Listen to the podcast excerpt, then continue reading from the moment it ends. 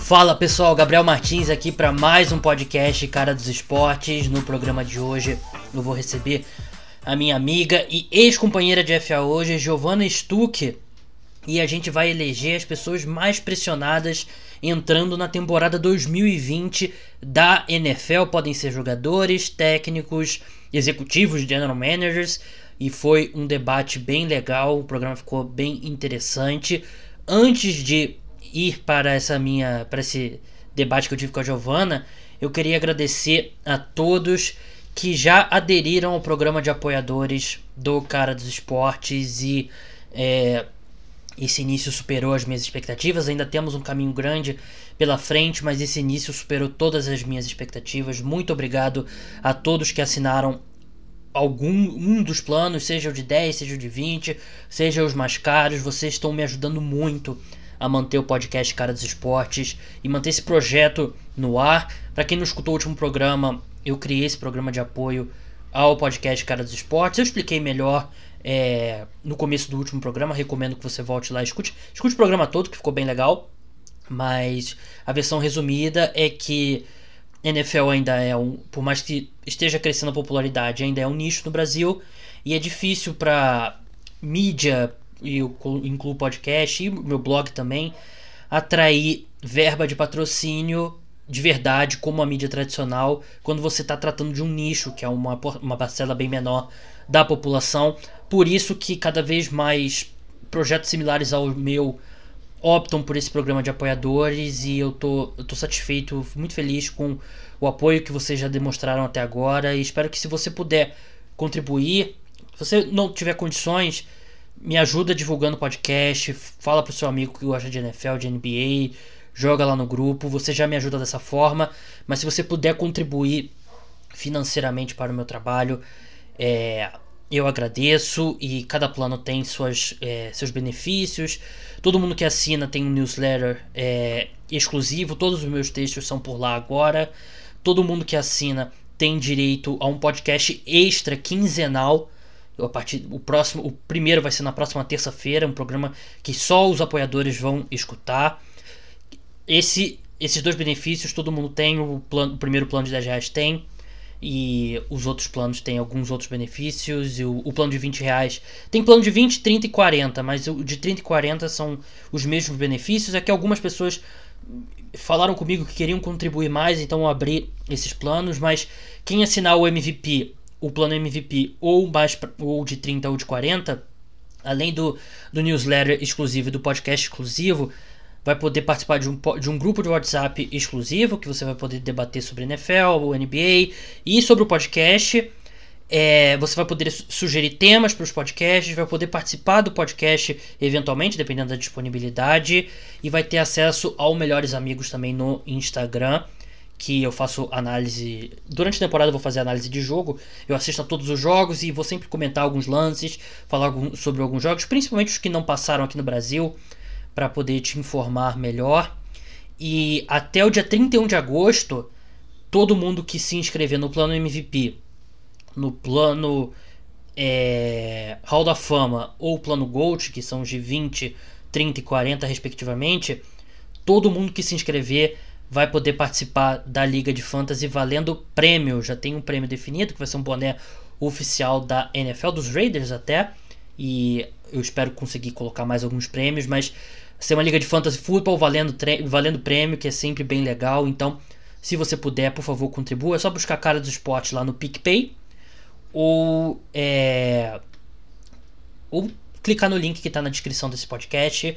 Muito obrigado. Eu sei que é chato, mas é é uma conversa chata, mas ela tem que acontecer porque sem esse apoio vai ser difícil manter esse projeto e vocês já estão me ajudando bastante. E como eu falei, é, começou mais rápido do que eu esperava, mas ainda tem um caminho grande pela frente. Mas vamos para minha conversa, para o meu debate com a Giovanna Stuck. Giovanna Stuck aqui comigo, minha ex-companheira de FA hoje, que ao contrário de mim, tem uma carreira no futebol americano. Ela pode falar com propriedade, porque já esteve em campo. Eu só tive muito, uma forma muito amadora, como vocês ouviram no podcast sobre o pior amistoso de todos os tempos. Mas, Giovana, seja bem-vinda novamente ao podcast Cara dos Esportes. Muito obrigado pelo convite, Gabriel. É, olha, não sei o quão pressionada eu estou em comparação a esse pessoal que a gente vai citar hoje, mas de fato, você entrar em campo, você sente um peso no ombro, porque você quer fazer o seu melhor naturalmente pelo time, né? Verdade, como a Giovana falou e como eu falei lá no, no topo do programa, no podcast de hoje, a gente vai falar sobre caras que estão pressionados, seja jogadores, treinadores, executivos, caras que entram na temporada 2020 da NFL já com um nível de pressão bem grande em cima deles e todo ano é assim. Tem gente que vai ficando pressionado ao longo da temporada e tem gente que já entra no ano com a batata assando, mas com, muitas vezes a pessoa consegue é, ter um bom ano e se recuperar. Na maioria das vezes não. Mas não vamos enrolar não, vamos direto para nossa discussão. A Giovana separou alguns, alguns nomes, eu separei alguns meus aqui.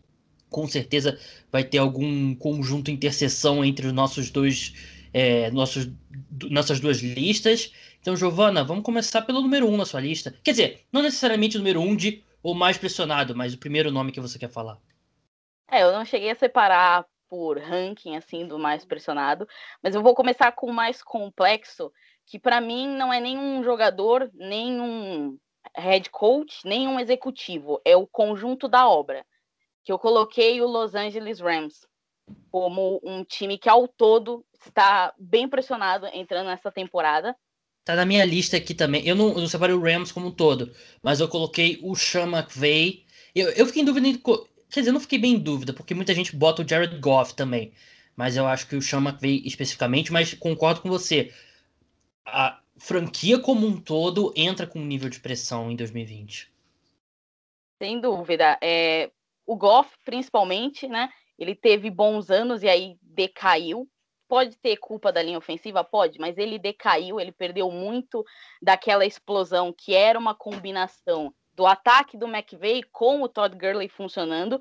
E no ano passado nós não tivemos nenhuma dessas duas coisas. Então você tem pressão no Goff e sem contar o contrato que ele recebeu, né? Se o Goff for mal esse ano, os Rams simplesmente não podem cortar ele sem abrir um buraco na folha salarial. Então, assim, se deram esse, essa renovação, é porque eles esperam alguma coisa. E a gente espera que o Goff melhore. É, em relação ao McVeigh, também concordo, ele é uma peça importante. Ele montou um ataque muito explosivo, muito dinâmico, mas na temporada passada não dava para ver esse tipo de ataque funcionando. E agora esse ataque vai precisar voltar a funcionar para fazer valer esses contratos super caros que os Rams estão pagando para vários jogadores. É, e porque vamos combinar que essa divisão pode ser a divisão mais legal de se assistir esse ano.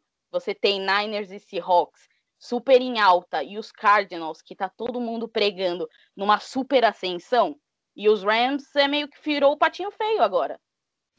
Verdade. É, eu, mas eu, eu discordo de um ponto. Eu, eu, eu, concordo com o macro que os Rams realmente é, entram pressionados em 2020 mas eu vejo a pressão maior no Sean McVay do, do que no Jared Goff. Porque o Jared Goff, assim, quarterbacks, às vezes, depois, o Jared Goff tá no. vai entrar no quinto ano da carreira dele. Tem quarterbacks que ainda conseguem melhorar nessa altura da carreira. O Jared Goff ainda é um quarterback bem jovem. Mas a gente basicamente sabe que o Jared Goff é. Para mim, o Jared Goff é um é um quarterback parecido com um Derek Carr ou um Andy Dalton, mas ele eu ainda vejo ele melhor. Eu acho que ele é consideravelmente melhor que os dois. Mas ele é um quarterback naquele naquele patamar dos caras que eles não elevam o time ao redor deles, né? Eles jogam conforme for o conforme o time estiver como, jogando e o nível de talento ao redor deles. Tem caras como o Russell Wilson, como o Patrick Mahomes, como o Deshaun Watson, que elevam muito o nível dos seus companheiros. O, o Jared Goff não tem essa, essa capacidade. E a gente não espera que o Jared Goff vá ter essa capacidade. A gente espera que ele não seja um cara que vá sabotar muito os Rams. Claro, ele recebe mais do que ele deveria, óbvio. Mas ainda assim, os Rams foram competitivos com o Jared Goff. Os Rams foram ao Super Bowl com o Jared Goff. É possível, se, você, se é possível chegar ao Super Bowl com o Jared Goff, é possível ser campeão com o Jared Goff. Por isso que eu acho que a pressão é muito maior no Sean McVay. Porque o Sean McVay, ele entrou, ele foi contratado em 2017 pelos Rams, ele trouxe um esquema inovador. Em 2017 o time foi, melhorou muito em relação ao ano anterior. Em 2018, um dos melhores ataques da NFL o que, que o ataque dos Rams fazia? O ataque dos Rams era aquela, o ataque que ficava naquele 11 personnel o tempo todo, que significa que tem um tight end, um running back e três wide receivers, muito motion antes, da joga antes do snap, ou seja, quando aquele o wide receiver, o running back, ele se move ali antes do snap, muito motion, muita corrida por fora dos tackles e os times encontraram uma forma de combater esse ataque do, dos Rams. Eles colocaram mais gente aberta ali perto da linha de scrimmage, mais cobrindo ali o ombro de fora dos tackles. Passaram a ignorar os motions, no, que antes causava meio que um pânico. Agora os times ignoraram e com isso e com a, o declínio bem significativo da linha ofensiva dos Rams, o ataque parou de funcionar no mesmo nível de 2018 o Sean McVay não conseguiu trazer uma nova adaptação a isso já em 2019. Porque os grandes treinadores, eles, eles conseguem sempre estar à frente da curva, eles sempre trazem coisas novas. O Bill Belichick é o maior exemplo disso, é o cara, é não só o melhor head coach de todos os tempos, mas o cara que melhor se adapta a tudo na, na história da NFL. O Sean McVay, por isso que eu acho que o Sean McVay é o cara pressionado, porque ele vai precisar trazer esse novo esse novo capítulo para o playbook dos Rams. Ele vai precisar inovar, trazer um novo esquema, trazer novidades para porque as defesas basicamente o que a gente viu em campo no ano passado é que as defesas sabiam se preparar para o ataque dos Rams e o Jared Goff ele não consegue vencer sem uma vantagem de esquema. Faz sentido o que eu estou falando, Giovanna? Não sei se você, você colocou. Eu acho que o Jared Goff está pressionado também, mas eu coloco muito mais o Chama que no na eu acho que a batata do Sean McVay tá assando mais do que a do Goff. Não, concordo sem dúvida com você. O Goff funcionou muito bem pelo esquema do McVay, que assim sobressaltou todos os times no começo e fez muito sucesso. Mas eu vou colocar assim uma, uma carga boa nele, porque ele precisa melhorar os seus números, ele precisa é, ele precisa colocar a cabeça no lugar, vamos colocar assim, porque o esquema, o McVay pode mudar todo o esquema, mas se o Goff não colocar a cabeça dele no lugar, também não vai adiantar de nada. Verdade. E eu só acho que a pressão não é tão grande no Goff, porque não tem nada que possa fazer, os Rams possam fazer. Que o, o, contrato dele é o contrato dele, não tem como sair nesse momento. Eu não, eu não lembro exatos termos, mas não tem como sair sem, como você falou, sem pagar um, um dead cap gigantesco. Então não tem muito o que fazer. É o Jared Goff e agora a pressão é no, no Sean McVay. Mas eu acho que as pessoas estão mais em baixa com os Rams do que deveriam, para ser sincero. É... O Los Angeles Rams venceu nove jogos ano passado, né? É, é, e é... Deixa eu só confirmar. Eu tenho quase certeza que foi nove jogos, mas eu não 9, quero 7. falar. 9-7, né? 9, e se fosse o formato dos playoffs agora, dos sete times, eles teriam ido aos playoffs. Então não foi essa tragédia toda que muita gente fala do a temporada dos Rams. E, enfim, é, realmente os Rams é um, um dos times. O Super Bowl causou uma impressão muito ruim. É verdade, você tem razão. É, com, somando ao que aconteceu no Super Bowl, realmente. Acho que, é, acho que esse, esse pós-Super Bowl também faz com que a situação do time realmente. É, você tem, é, eu não tinha pensado nesse ponto. É, como a gente combinou na nosso. Acabou que o nosso. Seria o meu primeiro, inclusive, seria o Sean McVay, você começou com os Rams. É, já cortei aqui um da minha lista, então passa para o seu segundo, Giovana. Tudo bem, agora vamos falar de um de um dono, de um faz tudo no time, né? Talvez seja um pouco surpreendente, mas eu acho que o, o Jerry Jones tá com um pouco de pressão para essa temporada. Não sei se você concorda comigo, mas assim, os Cowboys no papel eles têm um puta time, né? Ataque, defesa, tem nomes super importantes, mas aí chega no campo e vai lá e não consegue fazer é, corresponder às expectativas. No final acabaram perdendo a divisão que todo mundo achava que eles iam ganhar, né? E, assim, eles fizeram um ótimo draft esse ano, tiveram uma boa free agency, né? Eu adorei a contratação agora do Everson Griffin, especialmente porque o Jared McCoy se machucou. Mas adorei a contratação. O, o ataque agora dos Cowboys tem um super potencial de, assim, três wide receivers incríveis. No Amari Cooper, no. No não, fugiu o nome agora. No Amari Cooper, no. Sid Lamb do Michael Gallup. E o Sid Lamb. Tem o Ezekiel Elliott, eu sei que você não é muito fã de running back, mas o Ezekiel Elliott é uma peça importante no ataque dos Cowboys. E você tem o Dak Prescott, que às vezes ele se mostra. É, só que assim, não renovaram com o Dak Prescott. Então, o que, que vai fazer agora? Se o Dak Prescott jogar bem, você vai pagar ele do jeito que ele queria no final da temporada? Se ele não jogar bem, o Jerry Jones vai ter coragem para fazer o corte e ir atrás de um QB no próximo draft? E tem toda a situação que não tem mais o Jason Garrett, que muita gente falava que ele era o que segurava o time dos Cowboys. Você tem um novo head coach. Um head coach Mas aí eu tem... acho que é reforço. Acho que a ausência do Jason Garrett por si só batendo palma lá já é reforço. Não, com certeza, mas você tem uma presença nova para comandar esse ataque. Você tirou o que todo mundo falava. Isso em tese seria bom, mas será que vai dar para corresponder? Será que todos esses movimentos que o Jerry Jones fez vão dar algum resultado? Então, é, quanto ao Jason, eu acho que o Jason Garrett não estar lá em Dallas já ajuda muito.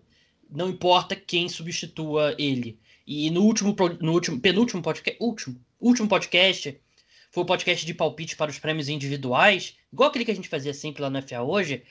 E o meu palpite foi o Mike McCarthy. Então eu tô com para coach of the year, né, treinador do ano.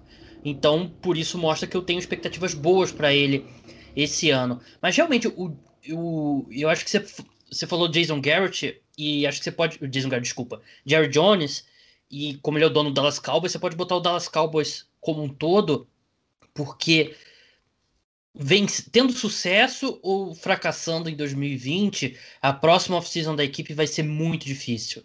Porque se o Dallas Cowboys vencer o Super Bowl e você tem o Dak Prescott free agent, ele vai pedir o contrato do Patrick Mahomes.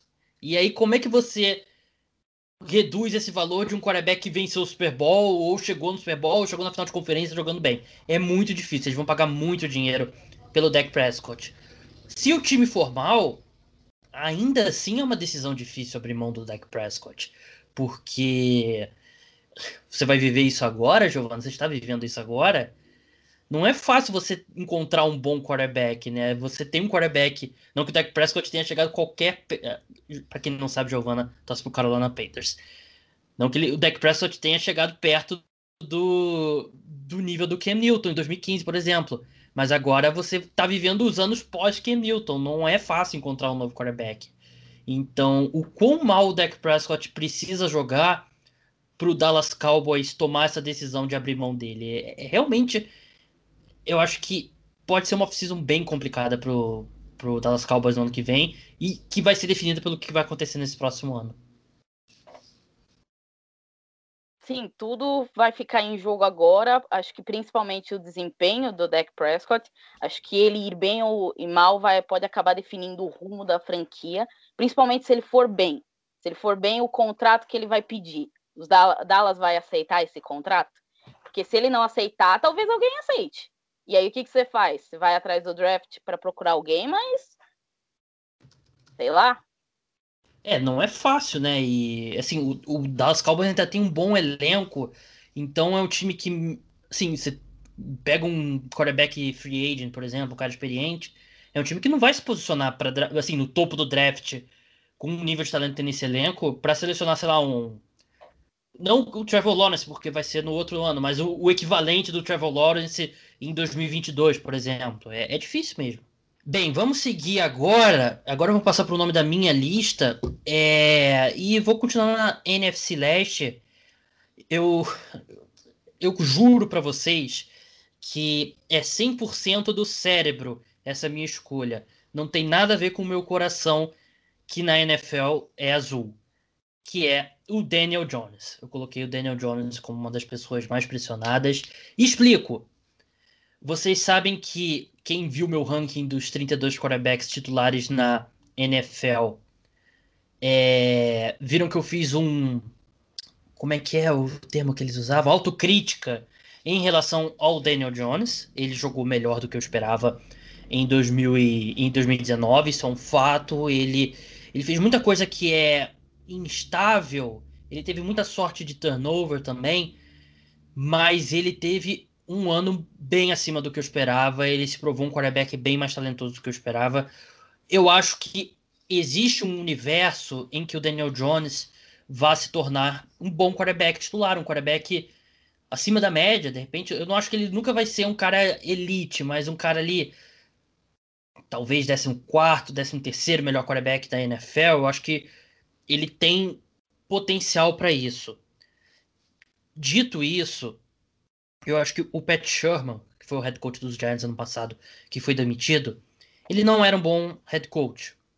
Mas existem muitos casos de treinadores que são bons coordenadores e não se tornam bons head coaches. O Pat Sherman, para mim, é um caso desses. Ele é um bom coordenador ofensivo. Eu acho que o ataque dos Giants é, não, não foi um time que jogou pior do que a soma das peças deles, soma das peças dele em 2019 iria sugerir a gente. Eu acho que é um time que até superou as expectativas no ataque com o Daniel Jones. E eu acho que os Giants vão sentir essa ausência dele é, comandando o um ataque.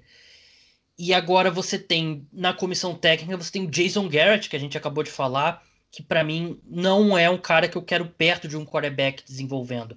O Dak Prescott nunca foi desenvolvido na mão do, do Jason Garrett. O Dak Prescott, ele entrou na NFL, teve um ótimo ano em 2016 e não evoluiu. Ele teve ótimos momentos em 2019, quando o, o Kellen Moore passou a ser o coordenador ofensivo e chamar jogadas. Então eu acho que os Giants não colocaram as pessoas certas ao redor do Daniel Jones para desenvolver ele. O Freddy Kitchens não vai trabalhar diretamente com ele, que ele é treinador de running back, se não me engano, ou de tight mas está lá na comissão técnica do ataque.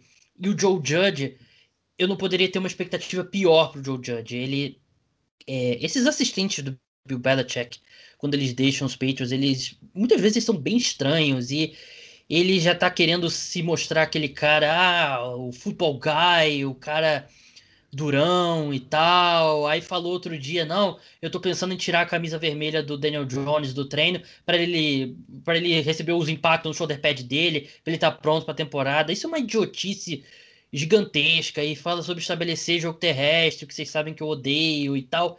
Então, eu acho que os Giants montaram uma péssima comissão técnica e eu não, eu não vejo esse grupo com capacidade para desenvolver o Daniel Jones, que também não tem um teto gigantesco, mas tem talento.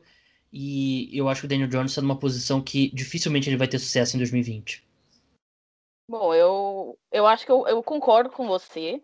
O Daniel Jones me surpreendeu mais do que eu imaginava.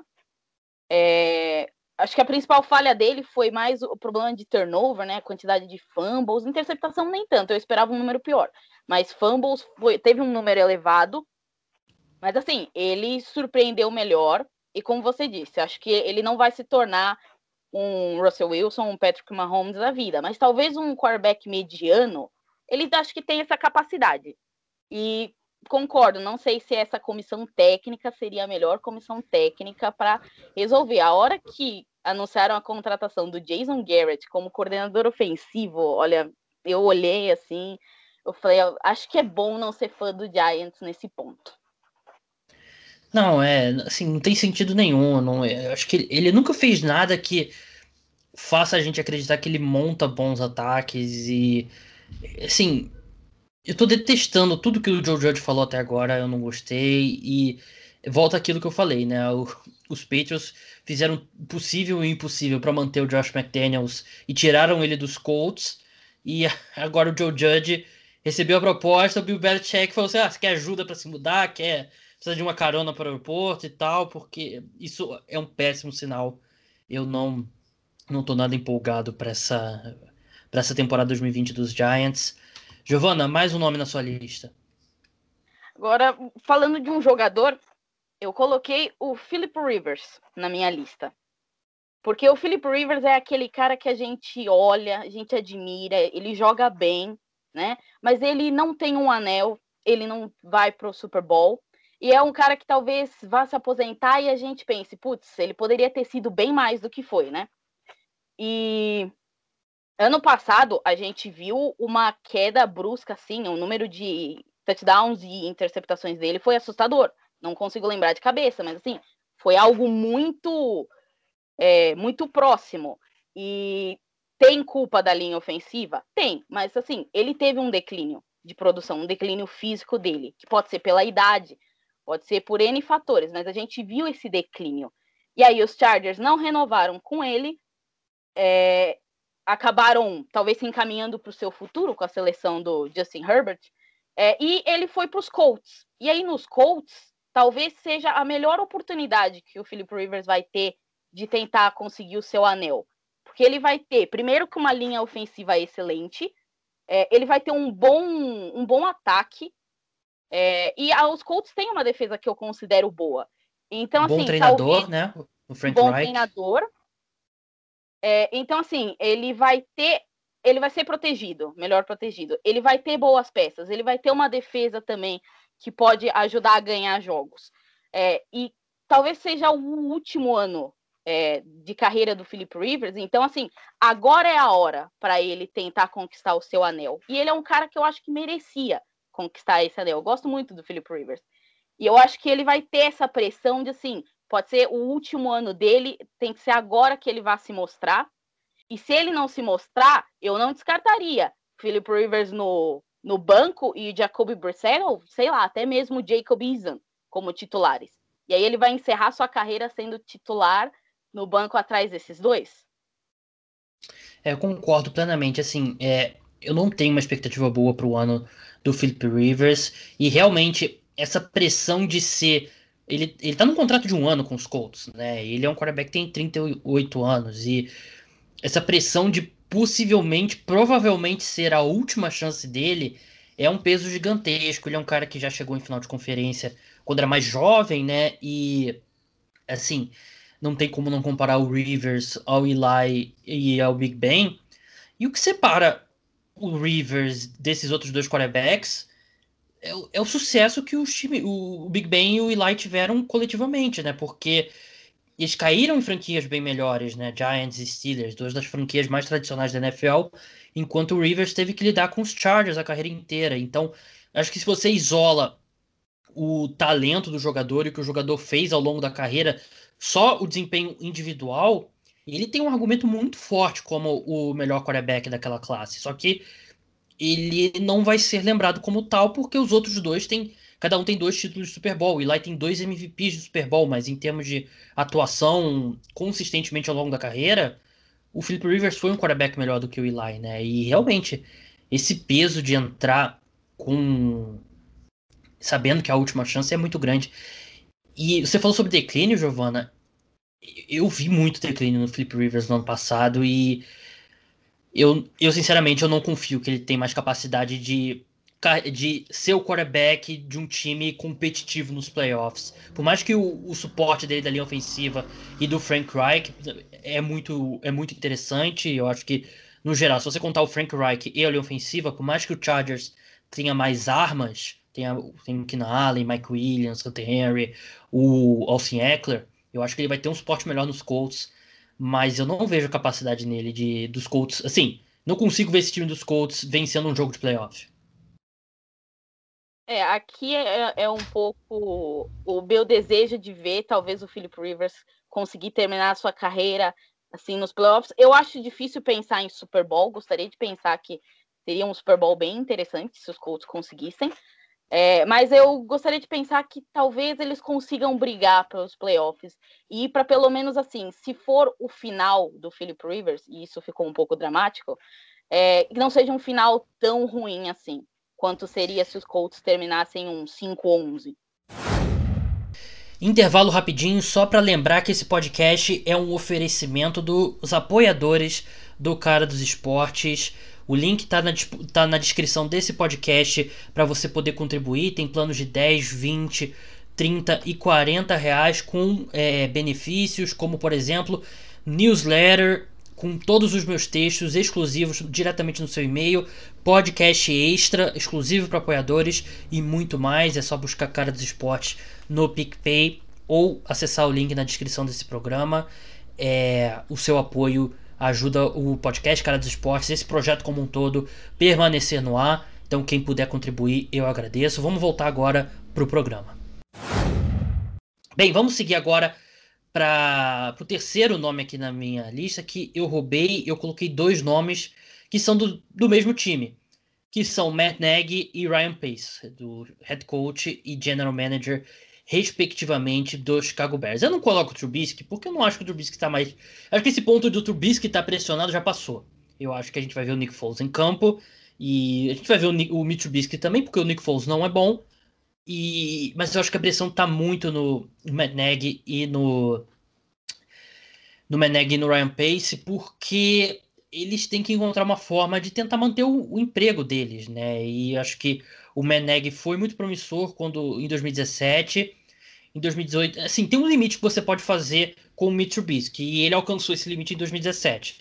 2018 péssimo, 2019 pior ainda. E eu não sei se você notou mesmo que eu, Giovana, eu achei o Meneg meio dando um tilt ali em determinados momentos. Ele completamente irritado, dando declarações meio sem pé nem cabeça. Então o cara sentindo a pressão.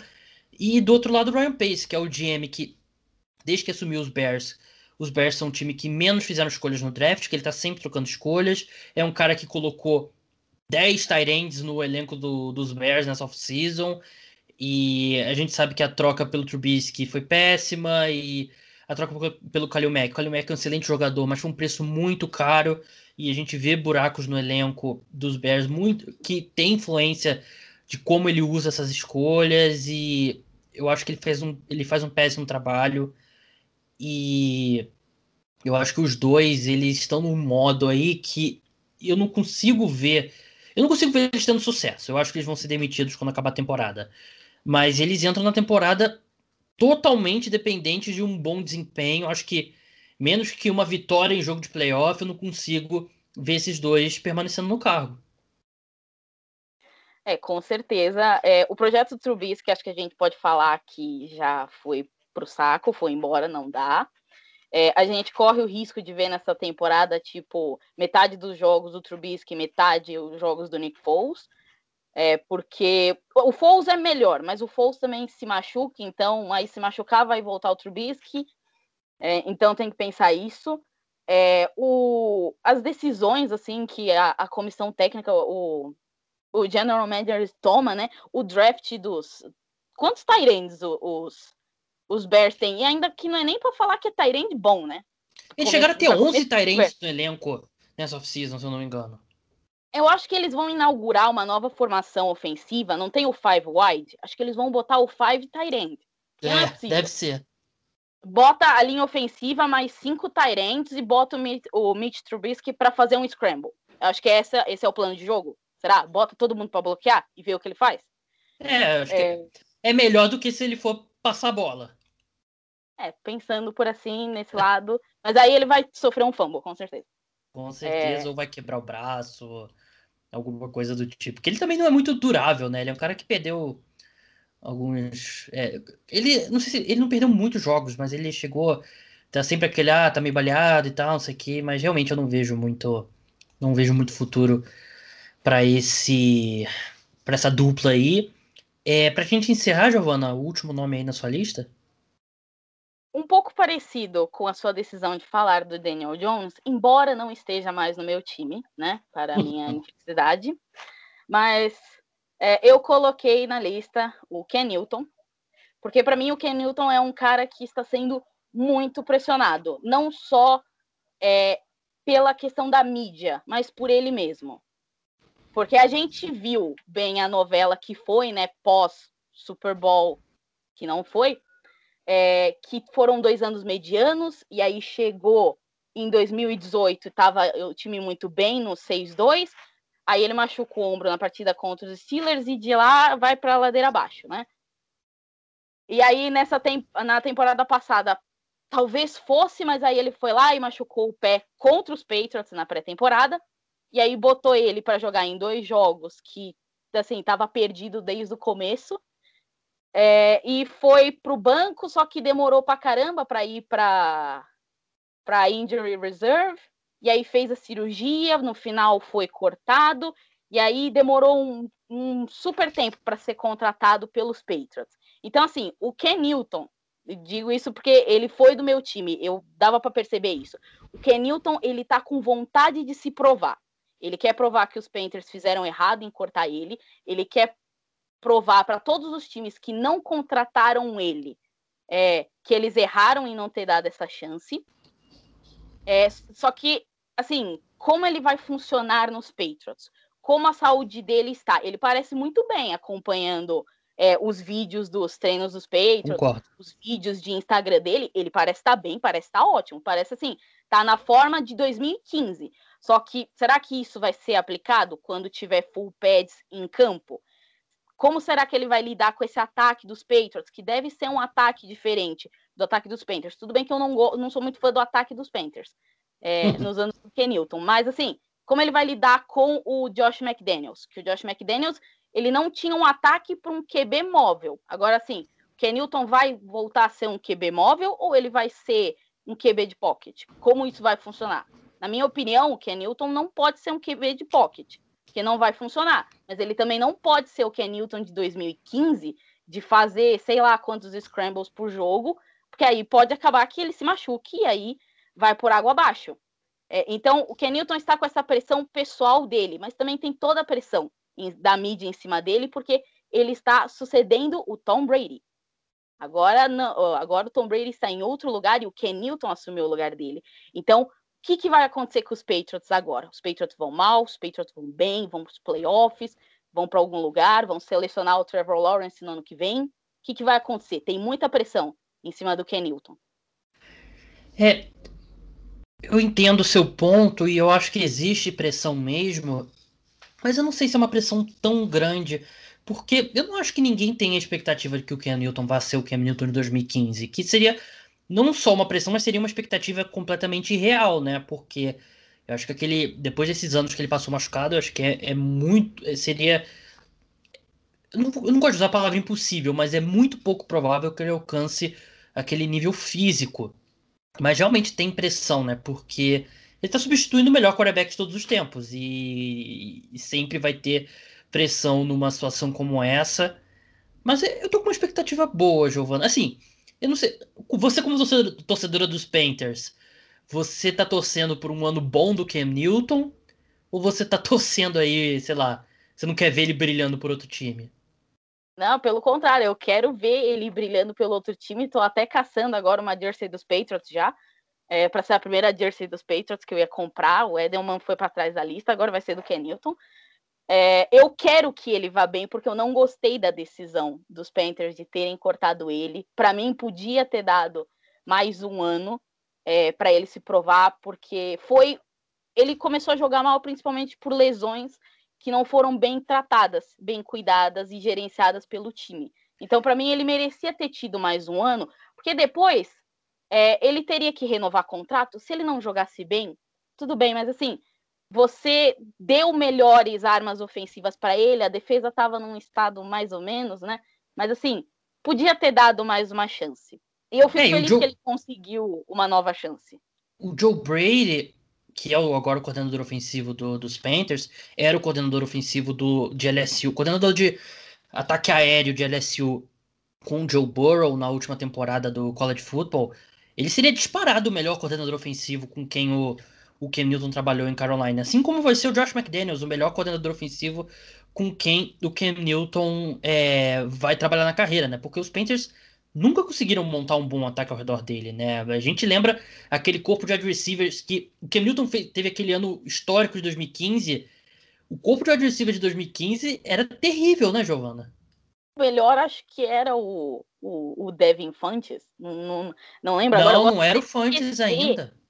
É, eu gosto até de esquecer daquele negócio, porque quando eu lembro da temporada de 2015, eu penso como chegamos aos playoffs, como chegamos a um 15-1 com aquele corpo de wide receivers que é é, honestamente medonho, assim, porque ele nunca teve. Ele começou a ter um apoio melhor com quando o McCaffrey chegou, que foi uma peça importante.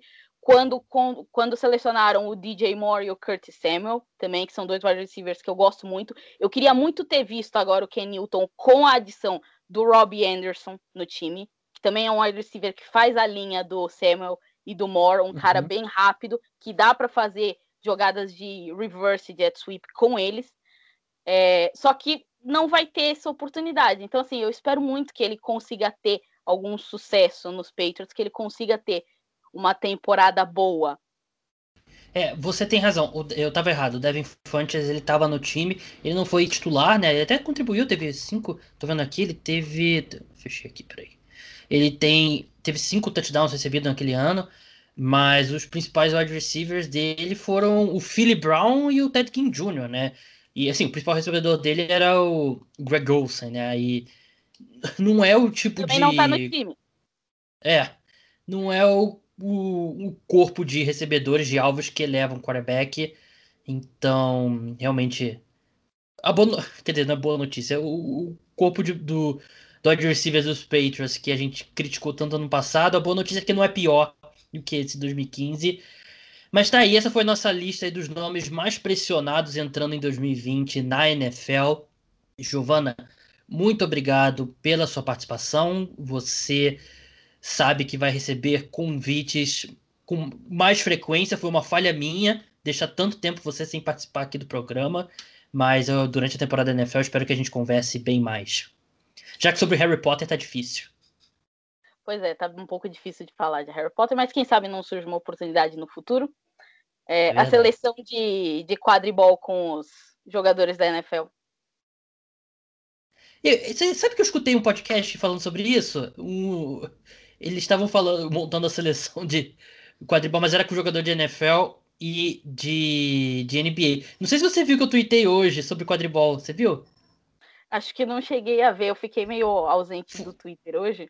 É que a Confederação Brasileira de Quadribol anunciou uh, o que cancelou o Campeonato Brasileiro desse ano de quadribol, que eu gosto de falar sobre quadribol aqui no Brasil, que eu, quer dizer, quadribol em geral como esporte que acontece na vida real, eu acho super engraçado, mas enfim, eu sou grande fã de Harry Potter, uma partida amadora de, de quadribol uma vez no Ibirapuera. É porque profissional acho que não tem, né, também, né? Que parece.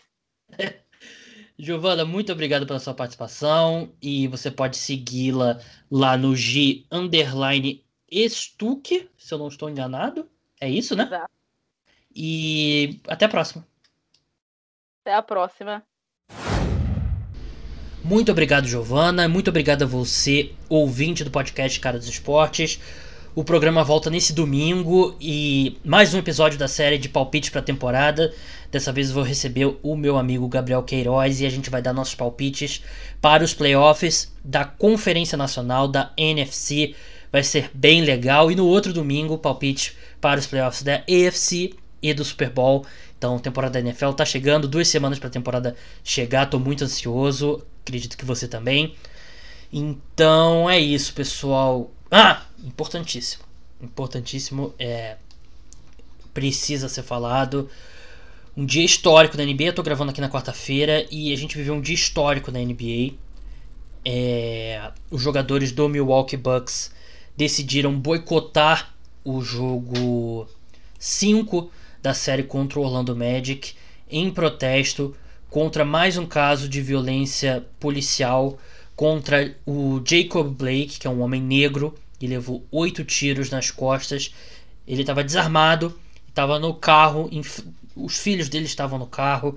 Mais um, uma, o vídeo é horrível, assim, se você não viu e se você for sensível a esse tipo de imagens, eu não recomendo porque eu vi e é difícil, é difícil tirar isso da mente, foi uma cena horrível.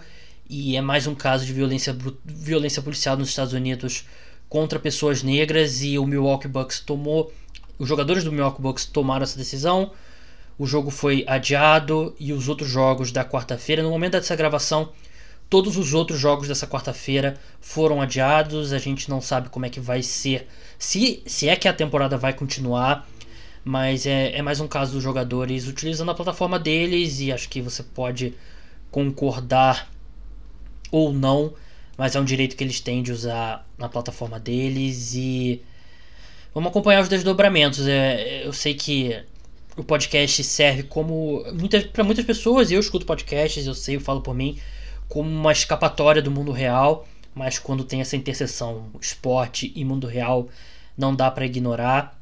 É, respeito à decisão dos jogadores dos Bucks, eu acho importante o uso da, da plataforma que eles têm.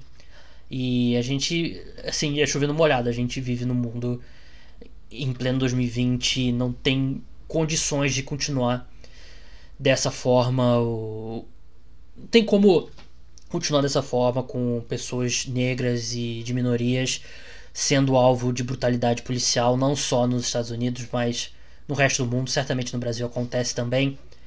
Enfim, é, tem que comentar, não tem, não tem como um podcast de esporte americano ignorar isso. A gente sabe que o Detroit Lions cancelou o treino nessa terça-feira, também em protesto.